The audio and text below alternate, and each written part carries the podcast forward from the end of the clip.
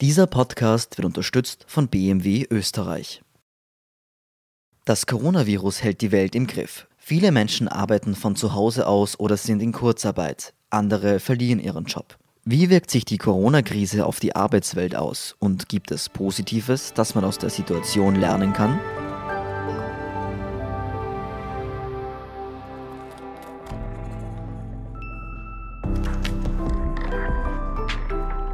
Sie hören Edition Zukunft, den Podcast über das Leben und die Welt von morgen. Mein Name ist Philipp Bramer von der Standard und Inga Höltmann ist heute mein Gast. Sie ist Expertin für Kulturwandel in Unternehmen, New Work und Digital Leadership und Gründerin der Accelerate Academy. Guten Tag, Frau Höltmann. Vielen Dank für die Einladung. Und aufgrund der besonderen Umstände sind wir heute nicht in unserem Podcast-Studio, sondern bei dem Homeoffice. Frau Höltmann in Berlin, ich in Wien. Frau Höltmann, es findet ja gerade eine Zwangsdigitalisierung statt. Unternehmen, die sonst vielleicht digitalisierungsfaul waren und auch Universitäten, Schulen haben innerhalb weniger Tage auf Homeoffice bzw. E-Learning umgestellt. Wird diese Umstellung nachhaltig sein? Ich hoffe das sehr. Also was wir gerade sehen, ist ja quasi so ein Crashkurs Digitalisierung, ja, so ein Bootcamp, in das wir jetzt geschmissen worden sind. Und was ich so spannend an der Situation gerade finde, ist, dass wir tatsächlich sehen, was alles geht, wenn man will. In Klammern muss, aber auch wenn man will. Ja. Und das finde ich ehrlich gesagt total faszinierend. Und wir sehen gerade so viele Ideen, die umgesetzt werden. Wir sehen so viele Probleme, Herausforderungen, die auf uns zukommen, für die wir jetzt wirklich im Eiltempo Problemlösungsstrategien entwickeln müssen oder Ideen entwickeln müssen. Ich finde das ganz fantastisch. Aber die Frage ist tatsächlich, was bleibt von dem, was wir gerade umsetzen? Ja? An welchen Stellen werden wir froh sein, wenn wir dann wieder in unsere gewohnten Pfade zurückgehen können, weil wir das, was gerade passiert, als Ausnahme von einer Norm empfinden und was davon wird tatsächlich nachhaltig auch dann bleiben. Ja? Und ich glaube, der Unterschied ist, ob das gelingt oder nicht, ist tatsächlich, wie wir jetzt mit dieser Situation umgehen. Denn wenn wir uns zum Beispiel das Homeoffice anschauen, dann sehen wir, dass diese technische Grundvoraussetzung, die dafür notwendig ist, dass wir an unterschiedlichen Orten arbeiten können miteinander, das ist erstmal nur die absolute Basis die da geschaffen werden muss. Und da sind viele Unternehmen gerade auf dem Weg, das zu schaffen. Manche sind da schon weiter. Manche haben jetzt gerade erst von heute auf morgen damit angefangen und haben die Mitarbeiter und die Mitarbeiterinnen relativ spontan ins Homeoffice geschickt. Und es gibt eben Unternehmen, die sind da schon weiter. Aber das ist tatsächlich nur die absolute Grundvoraussetzung. Und wenn diese Grundvoraussetzung geschaffen ist, dann geht die Arbeit eigentlich erst richtig los. Denn dann merken wir, wie viele Dinge im Büro ganz automatisch so nebenbei irgendwie mitlaufen und mitgeschehen, die wir jetzt ganz bewusst schaffen müssen. Ich, und ein Beispiel dafür sind zum Beispiel all diese informellen Gespräche, ja, die passieren. So der kurze Schnack im Flur, der kurze Schnack in der Teeküche, das gemeinsame Mittagessen. Das sind alles Dinge, wo zwei Dinge passieren. Einerseits ist es natürlich äh, Beziehungs- und Kontaktpflege. Zum anderen ist es aber auch, dass solche informellen Kanäle in vielen Unternehmen, in vielen Organisationen ganz wichtige Kanäle sind für wirklich relevante Informationen. Ja? Und die werden auf diesen informellen Kanälen weitergegeben, weil die eigentlich dafür gedachten Kanäle entweder nicht vorhanden sind oder nicht funktionieren. Und wenn wir jetzt alle im Homeoffice sind, dann merken wir umso mehr, wie wichtiger es ist, dass wir auch diese, diese Strukturen, diese Prozesse, diese Dokumentation auf die Reihe bekommen, damit wir auf solche informellen Kanäle nicht mehr angewiesen sind für unsere eigentliche Arbeit, sondern sie wirklich für das nutzen können, wofür sie da sind, nämlich einfach an unseren gemeinsamen Beziehungen miteinander zu bauen.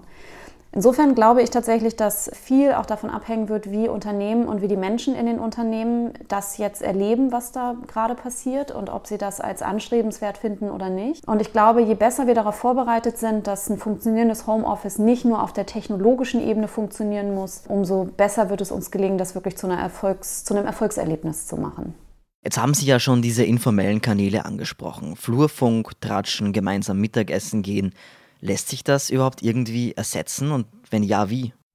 Ich bin fest davon überzeugt, dass man das ersetzen kann oder zumindest dem andere Kanäle geben kann, wenn man es will. Ja, also das ist wirklich so dieses, wenn man da natürlich reingeht und sagt, ach, das funktioniert eh nicht oder das geht nicht oder eine Videokonferenz ist halt kein richtiges Meeting oder so, dann funktioniert das natürlich auch nicht. Und ich bin der Meinung, dass wir erstmal da ansetzen sollten, dass wir dieses Bedürfnis nach diesen informellen Kanälen, ja, nach diesen informellen Austauschen, nach diesem Miteinander in Beziehung treten, ja, dass wir das erstmal anerkennen als wesentlichen Teil der Arbeit. Ja, es geht eben nicht nur darum, zur Arbeit zu gehen und zu sagen, so jetzt mache ich hier von 9 to 5 meine Arbeit, sondern das sind immer schon Dinge gewesen, die bei der Arbeit mitgeschehen und die uns auch wichtig sind. Und deswegen ist es so, dass wir jetzt auch, wenn wir virtuell arbeiten, dem auch Raum und vor allem Zeit einräumen sollten. Das ist, glaube ich, so einer der ersten wichtigen Punkte. Ähm, ein weiterer wichtiger Punkt ist, Sie hatten es gerade Flurfunk genannt. Flurfunk geht ja dann manchmal auch so ein bisschen so in Richtung Tratschen. Ja, das ist ja im, äh, im Deutschen nicht so ein positiver Begriff, aber trotzdem passiert das natürlich auch. Und da sehen wir, wie wichtig jetzt auch Führungsarbeit wird im Homeoffice. Also ne, wenn Menschen remote arbeiten, müssen wir natürlich auch remote führen. Und deswegen glaube ich, dass Führungskräften, äh, in Klammern wie bei ganz vielen Entwicklungen, die wir gerade sehen, eine ganz besondere Rolle zukommt. Nämlich genau das, die Mitarbeiter, die Mitarbeitenden in diesem Homeoffice auch mit Führungsarbeit zu begleiten. Und ähm, gerade sowas, was, was Flurfunk ist, was dann vielleicht auch so ein bisschen in die Tratschrichtung geht, das sind oft Sachen, die passieren, wenn es tatsächlich ein Informationsvakuum gibt. Ja, und das wird dann äh, mit Mutmaßungen und mit irgendwelchen Ideen gefüllt. Und das kann man relativ leicht füllen, wenn man einfach als Führungskraft ganz offen da rein kommuniziert. Ja, und sagt, okay, das und das ist mir zu Ohren gekommen oder das und das Thema wabert hier gerade durch die Räume, lasst uns darüber sprechen.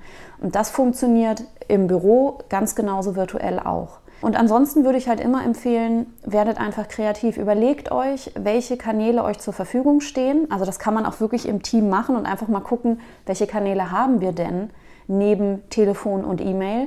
Und vielleicht auch, wenn das, was dann dabei rauskommt, wenn uns das nicht reicht, dann zu gucken, welche Kanäle hätten wir denn noch gern.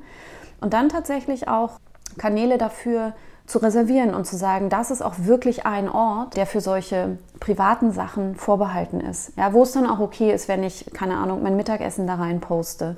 Wo es in Ordnung ist, wenn sich Kollegen auf einen Kaffee treffen ja, oder sich vielleicht auch zum Lunchen verabreden oder so. Und da muss man, glaube ich, als, auch als Führungskraft gucken, bin ich in diesen Kanälen präsent? Ich würde sagen, ja, auch um die Mitarbeitenden zu ermuntern, in diesen Kanälen aktiv zu sein aber eben auch als Führungskraft rauszufinden, okay, wo ist es denn vielleicht auch mal gut, wenn ich den, mein, meinem Team seine Räume gebe und mich da vielleicht auch raushalte. Also ich glaube, dass wir momentan tatsächlich ganz stark es um Kommunikation geht, noch mehr als sowieso schon, dass es auch um Fingerspitzengefühl geht und für Führungskräfte auch darum, ihre Führungsarbeit nochmal ganz neu zu reflektieren. Im Homeoffice verschwimmen ja die Grenzen zwischen Arbeit und allen anderen ein bisschen. Bringt uns das Homeoffice aus der Work-Life-Balance und macht uns letztlich rastlos? Ähm, das kann passieren, gerade auch wenn wir noch ungeübt sind mit dieser Arbeit. Ich selber arbeite schon ganz lange im Homeoffice, komme sehr gut damit klar und auch als das jetzt alles kam, ähm, gab es zum Beispiel auch meine Infrastruktur schon, also alles technische Infrastruktur und so weiter. Aber das ist auch etwas, was nicht von heute auf morgen kam, sondern an diesen Strukturen, und damit meine ich nicht nur die technischen Voraussetzungen, sondern auch, wie weit bin ich in der Lage, mir eine eigene Struktur zu geben? Wie strukturiere ich meinen Tag? Wie strukturiere ich meine Arbeit? Wie mache ich Feierabend? Ja, auch ganz wichtig, wie grenze ich mich abends ab? Wie mache ich Pausen? Ja, wie sorge ich dafür, dass ich ausreichend in Bewegung bin?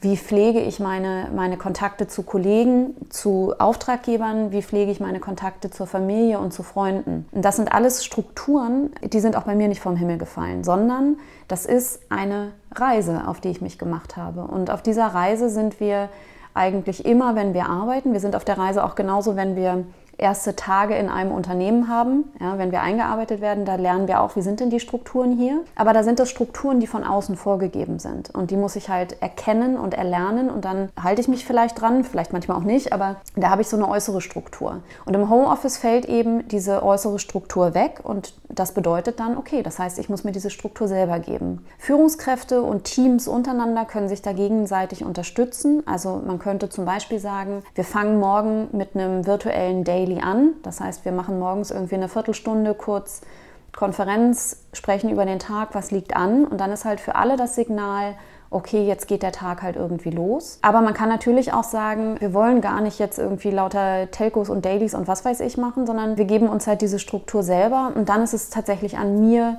damit Sachen rum zu experimentieren. Es gibt eine ganze Reihe an Kreativitäts- und Produktivitätstechniken. Und ich habe tatsächlich damals einfach angefangen, so ein bisschen rum zu experimentieren und rumzuprobieren, was passt denn zu mir, womit komme ich gut klar. Und das ist eine Reise, auf die man sich begeben muss. Und das heißt auch, dass man da immer wieder auch dann von der Spur abkommt und halt merkt, okay, jetzt die Woche war halt irgendwie nicht so cool, da hat es nicht so gut geklappt bei mir.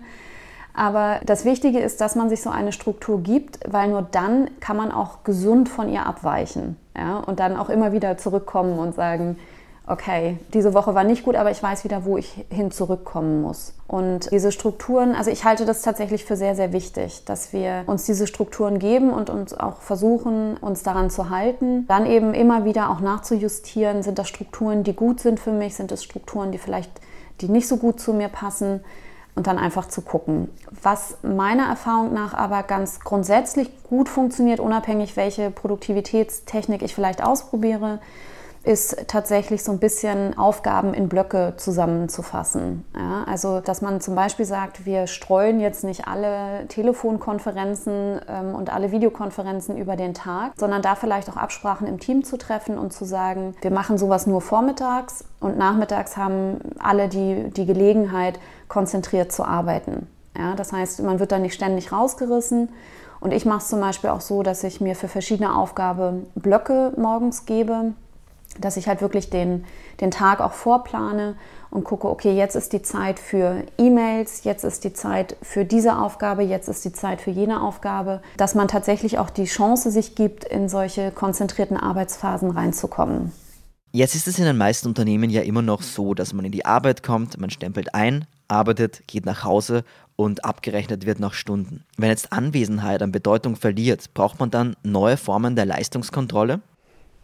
Leistungskontrolle, ich stolper so ein bisschen über das Wort. Ich weiß, was Sie meinen damit, aber ich glaube, auch darin steckt eine Chance nämlich dass wir Arbeitszeit als Lebenszeit auch wieder wertschätzen und es nicht darum geht, eine bestimmte Zeit anwesend zu sein, ja, sondern dass wir tatsächlich jetzt auch mehr die Gelegenheit haben, auf Ergebnisse zu gucken. Also die Menschen und die Teams, mit denen ich gerade zusammenarbeite, denen sage ich immer, gebt euch vielleicht drei große Aufgaben in der Woche und die sollten so sein, dass sie am Ende der Woche erledigt sind. Das heißt, wir gucken dann als Team im besten Falle am Ende der Woche zurück und sehen dann, haben wir diese drei Oberaufgaben sozusagen, haben wir die geschafft, beziehungsweise sind wir da signifikant vorangekommen. Und wenn man dann merkt, nee, irgendwie nicht so richtig, obwohl wir natürlich alle gearbeitet haben, wie wir sonst auch arbeiten, sind wir mit diesen Aufgaben nicht vorangekommen.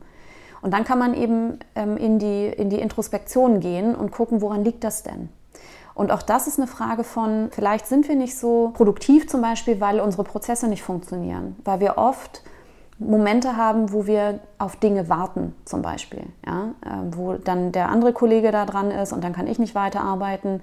Oder sind wir nicht so produktiv, weil Dokumente hin und her geschickt werden und man nicht so genau weiß, welches ist denn jetzt die aktuelle Variante. Ja, also dieses jetzt mehr auf die Ergebnisse wieder zu gucken, kann für uns auch wirklich eine Befreiung sein, ja? weil wir dann auch wirklich auch viel zufriedener arbeiten können und Ergebnisse erzielen und wir so ein bisschen wegkommen davon, naja, ist ja nicht mein Problem, ich werde ja nach Stunden bezahlt, ja, sondern dass das auch für ein Team tatsächlich eine Gelegenheit sein kann, jetzt mal zu gucken, wie fühlt sich das denn eigentlich an, diese Zeit, die wir jetzt im Homeoffice verbringen. Und habe ich das Gefühl, dass ich wirklich, dass ich produktiv bin, dass ich in meiner Kraft bin, sozusagen, ja, auch in meinem Gestaltungsraum mich irgendwie bewegen kann. Und wenn ich das Gefühl habe, nein, diese Aufgaben, die eigentlich diese Woche dran gewesen wären, die haben wir irgendwie nicht so weit geschafft zu bearbeiten miteinander, wie wir das geplant und uns erhofft hatten, dann halt zu gucken, woran lag das? Also tatsächlich, ich hoffe so ein bisschen, dass wir, also natürlich ist es immer noch so, dass wir Arbeitsverträge haben, die nach Stunden gestaffelt sind.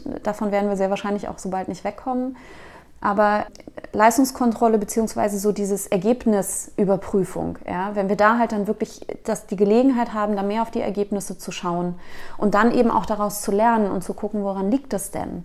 Da ist, glaube ich, eine große Chance drin. Und wenn das irgendwie in ein paar Teams besser klappt demnächst, dann ist das, glaube ich, schon eine große Errungenschaft. Jetzt könnte es natürlich auch sein, dass Unternehmen merken, okay, das funktioniert ja von der Ferne oder von zu Hause auch ganz gut. Jetzt können wir uns doch einfach diese ganze Infrastruktur von Büroräumen und allem, was dazugehört, Kantinen, Parkplätze, einfach sparen und lassen die Leute von zu Hause als Freelancer oder Selbstständige arbeiten. Glauben Sie, dass diese Formen der Beschäftigung zunehmen werden? Das ist eine gute Frage. Ähm, ich glaube, was Unternehmen auch sehen, ist, dass tatsächlich das alles nicht so einfach ist. Es ist eben nicht damit getan, die Leute ins Büro zu schicken. Ich hoffe, dass am Ende, in Anführungszeichen, ja, oder dass im weiteren Verlauf sozusagen die Unternehmen einfach es klarer in den Unternehmen ankommt, dass wir verschiedene Arbeitsorte für verschiedene Arten der Arbeit am besten haben. Ja, und das kann unter Umständen dann für die Unternehmen bedeuten, wenn Mitarbeiter, Mitarbeiterin XY in einem Projekt ist, wo sie oder in einer Aufgabe, ähm, wo sie halt wirklich konzentrierte Rückzugsräume brauchen, dass man dann sagt, okay, du hast die Möglichkeit, das von zu Hause zu machen, du hast die Möglichkeit, an einen anderen Ort zu gehen, da bist du frei. Aber, und das merken wir ja auch, das merke ich auch mit den Menschen, mit denen ich arbeite, auch das Büro hat natürlich seine Bewandtnis in unserer Arbeit. Ja, das Büro hat die Bewandtnis, ein Begegnungs- und Austauschort zu sein, in dem wir unsere Arbeit erledigen können. Das heißt, ähm, jetzt irgendwie das Büro abzuschaffen, sollte, glaube ich, nicht unbedingt das Ziel sein, aber wenn in den Unternehmen vielleicht sich auch so ein bisschen so diese, diese Idee festsetzt, dass wir Arbeitsräume anders gestalten und dass wir den Menschen mehr Ortsflexibilität und auch Mobilität geben, wenn sie das wünschen, ja, wenn, sie damit, wenn sie damit arbeiten wollen und können, dann ist das, glaube ich, ein guter Gedanke.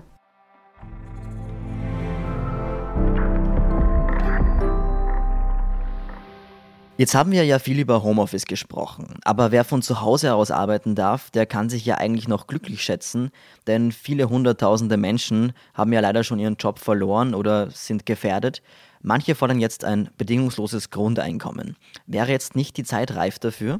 Was ich so spannend finde an dieser Zeit gerade ist, und da versuche ich jetzt wirklich meinen Blick auf das Positive zu richten. Ja? Also wir sehen, wie eng verknüpft wir als Gesellschaft mit allen Teilen dieser Gesellschaft sind. Und wir sehen auch, wie in, in einer Welt wie heute, ja, wir reden immer von VUCA, ja, also von der VUCA-Welt, dass die Welt halt irgendwie volatil ist, dass sie ähm, unsicher ist, dass sie ambig ist, ja, dass, dass halt einfach Dinge von heute auf morgen passieren können, wir uns nicht richtig darauf vorbereiten können. Das ist ja das Umfeld, in dem Unternehmen sich bewegen.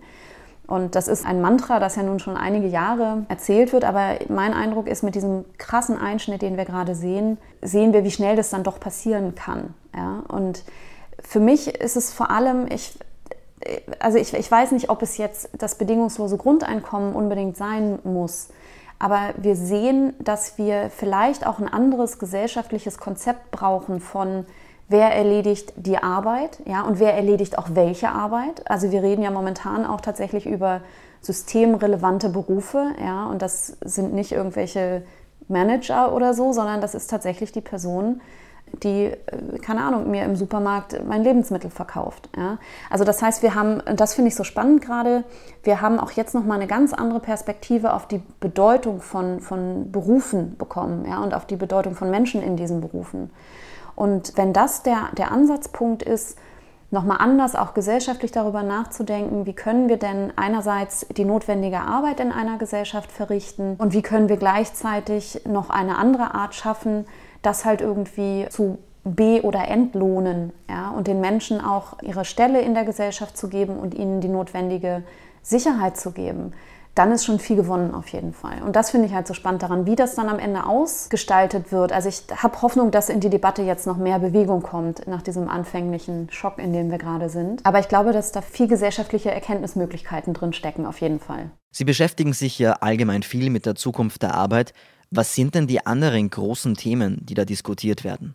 Also alles, was eine Gesellschaft betrifft, betrifft auch die Arbeit, mittelbar oder unmittelbar. Ja, also das ist eben auch was, was wir lange Zeit haben wir gedacht, naja, irgendwie da ist die Gesellschaft und da sind die Unternehmen. Und wir haben irgendwie gedacht, dass es so zwei getrennte Entitäten sind, aber eigentlich ist es ganz eng miteinander verknüpft. Das heißt, alles, was Die Gesellschaft beeinflusst und verändert, verändert auch unsere Arbeit. Und das sind Megatrends, die da draußen passieren. Also Klimawandel ist so eine Sache, ähm, das wird die Arbeit beeinflussen. Die äh, gesellschaftliche und generationalen Veränderungen wird die Arbeit verändern. Geschlecht ist etwas, was die Arbeit verändern wird und natürlich auch Technologisierung und Digitalisierung. Ja, und unter Technologisierung und Digitalisierung fallen dann eben so Sachen wie Automatisierung und KI zum Beispiel. Ja. Also die Frage tatsächlich, keine Ahnung, macht mein Job morgen ein Roboter zum Beispiel? In Klammern, ich glaube das nicht. Ich glaube, wir werden, also ich, ich bin auch niemand, der diese große Befürchtung teilt, dass wir alle arbeitslos werden. Das glaube ich auf gar keinen Fall. Aber die Arbeit wird sich verändern, auf jeden Fall. Und es werden bestimmte Berufsbilder weniger nachgefragt werden und es werden bestimmte Berufsbilder mehr nachgefragt werden und vor allem, das sehen wir ja jetzt auch schon, es werden ganz neue Berufsbilder entstehen, von denen wir noch gar nicht wissen, wie die aussehen und wie die sein werden. Ja? Und da steckt unheimlich viel Chance drin, meiner Meinung nach. Aber es steht auch ein ganz klarer Handlungsauftrag da drin, nämlich gesellschaftlich die Menschen von den Schülern an, aber auch die Menschen, die schon im Berufsleben stehen, darauf vorzubereiten. Und wie bereitet man Schüler auf Jobs vor, von denen wir noch gar nicht wissen, wie sie aussehen werden? Das geht ja nicht. Und deswegen ist eins meiner persönlichen wichtigen Themen, deswegen ist für mich auch neue Arbeit und neues Lernen ganz eng verknüpft, dass wir uns die Frage stellen und Lösungen in den Unternehmen suchen und auch gesamtgesellschaftlich, wie können wir Menschen auf eine Arbeitswelt vorbereiten, von der wir noch nicht wissen, wie sie aussehen wird? Wie können wir Menschen auf Berufe vorbereiten, von denen wir noch nicht wissen, wie sie aussehen werden? Wie können wir Menschen für diese neuen Berufe qualifizieren? Wie können wir sie nach der ursprünglichen Ausbildung in Schule, Ausbildung und Studium, wie können wir sie weiterhin qualifizieren? Das sind wirklich ganz, ganz wichtige Fragen. Und das ist auch tatsächlich meine Antwort. Meine Antwort ist, Natürlich können wir nicht hell sehen und Menschen auf Berufe vorbereiten, die wir noch nicht kennen.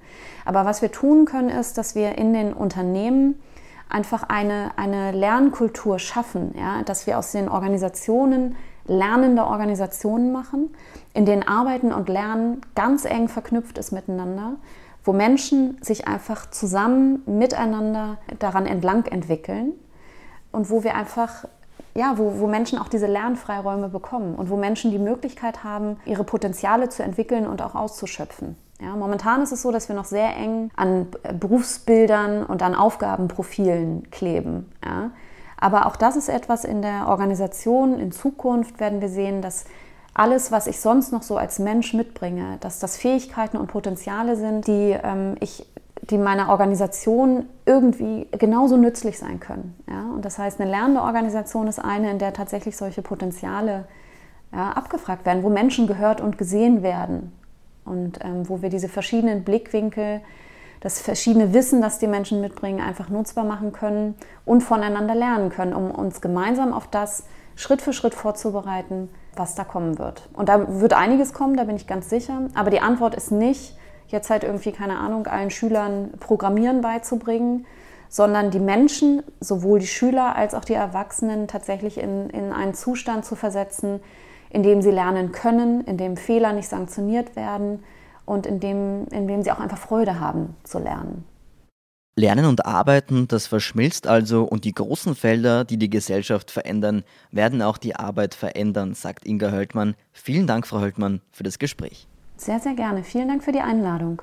Auch ein herzliches Dankeschön an unsere Hörerinnen und Hörer. Viele weitere spannende Geschichten rund um das Leben und die Welt von morgen sowie aktuelle Nachrichten finden Sie auf der Standard.at. Gerade jetzt freuen wir uns, wenn Sie unsere Arbeit unterstützen. Alle Informationen dazu finden Sie auf abo.derstandard.at oder dst.at/supporter.